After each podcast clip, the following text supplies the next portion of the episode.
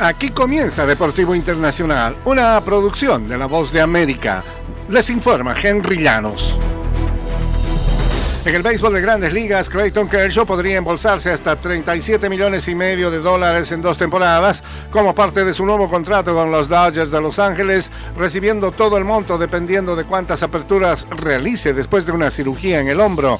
El tres veces ganador del premio Cy Young de la Liga Nacional, que cumplirá 36 años el 19 de marzo, tiene garantizados 10 millones como parte del acuerdo anunciado y podría ganar hasta 12 millones y medio este año y 25 millones en 2025. Kershaw recibirá un salario de 5 millones este año y podría embolsarse 7 millones y medio en bonos por sus actuaciones que quedaron definidas en su contrato como aperturas o apariciones como relevista de tres o más entradas en el béisbol de grandes ligas.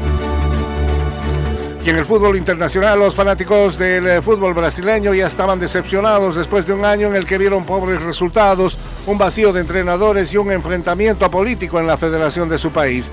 Las cosas empeoraron el domingo después de que Brasil fracasó en clasificar para los Juegos Olímpicos de París gracias a una derrota frente a Argentina, lo que significa que el dos veces campeón defensor no será parte del torneo este verano. Es triste, pero es más bien vergonzoso, dijo el delantero John Kennedy Después de la derrota por 1-0, debimos desear más la victoria de lo que lo hicimos.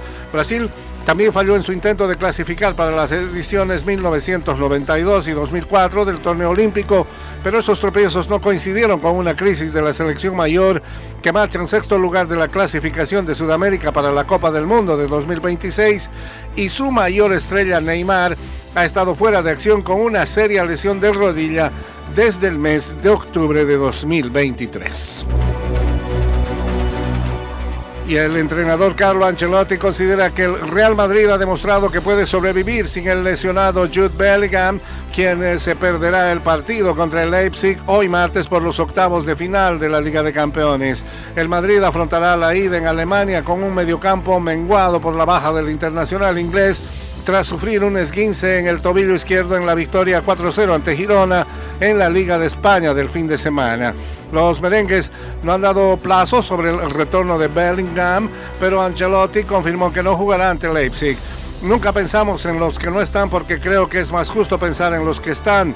Tenemos que pensar que no está Bellingham, pero sin él hemos ganado cuatro partidos de cuatro y eso significa que los que le han reemplazado en estos partidos lo han hecho muy bien, dijo Ancelotti.